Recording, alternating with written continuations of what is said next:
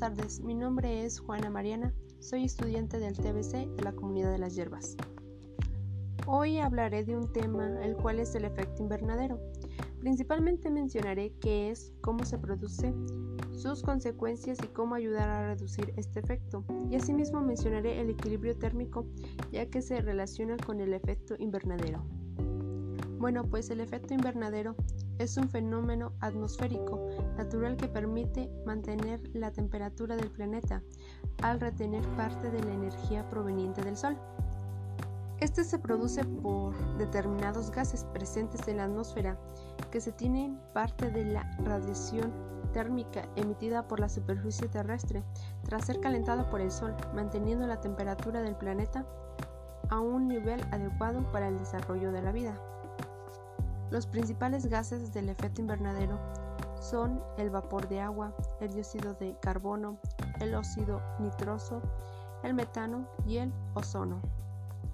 Las consecuencias del efecto invernadero son el deshielo de las masas glaciares, inundaciones de islas y ciudades costeras, huracanes más devastadores, migración de especies, desertificación de zonas fértiles, impacto de la agricultura y la ganadería, hambrunas y escasez de alimentos, enfermedades y pandemias, entre otras más.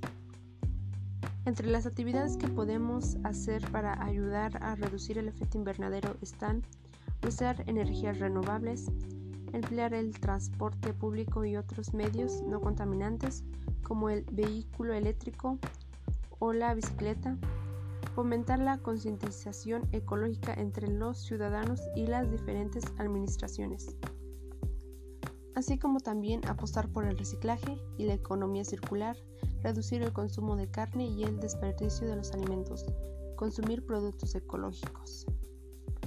Ahora bien, mencionaré qué es el equilibrio térmico. Bueno, pues este es un proceso donde se ponen en contacto dos cuerpos a distinta temperatura el de mayor temperatura cede parte de su energía al de menos temperatura hasta que sus temperaturas se igualan. Bueno, pues como se sabe, la atmósfera deja pasar la luz solar.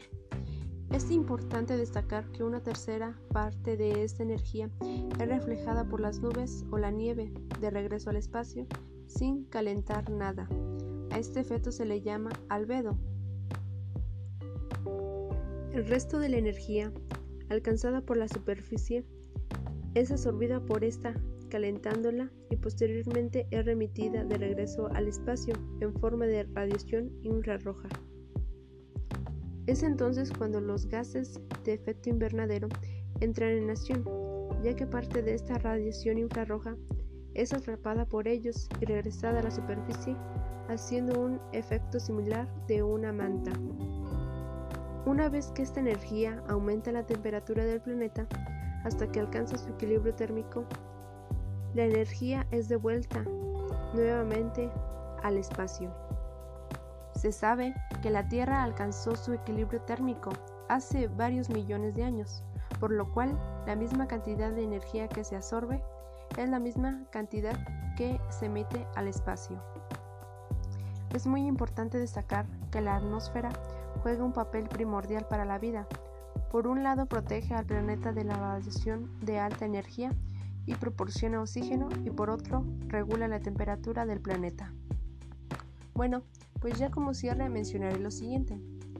Como se sabe, la acción del hombre está provocando un aumento de la temperatura global y es por ello que el efecto invernadero ha pasado de ser nuestro gran aliado a ser un riesgo para nuestra supervivencia.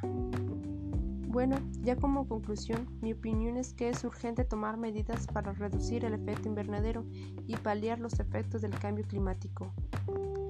Es necesario y urge un cambio en nuestras mentalidades y también en nuestras acciones para que este problema no se agrande con muchísima más rapidez, sino en un tiempo no muy lejano, el planeta será inservible y la vida en este ya no podrá existir. Bueno, pues de mi parte sería todo. Gracias por su atención.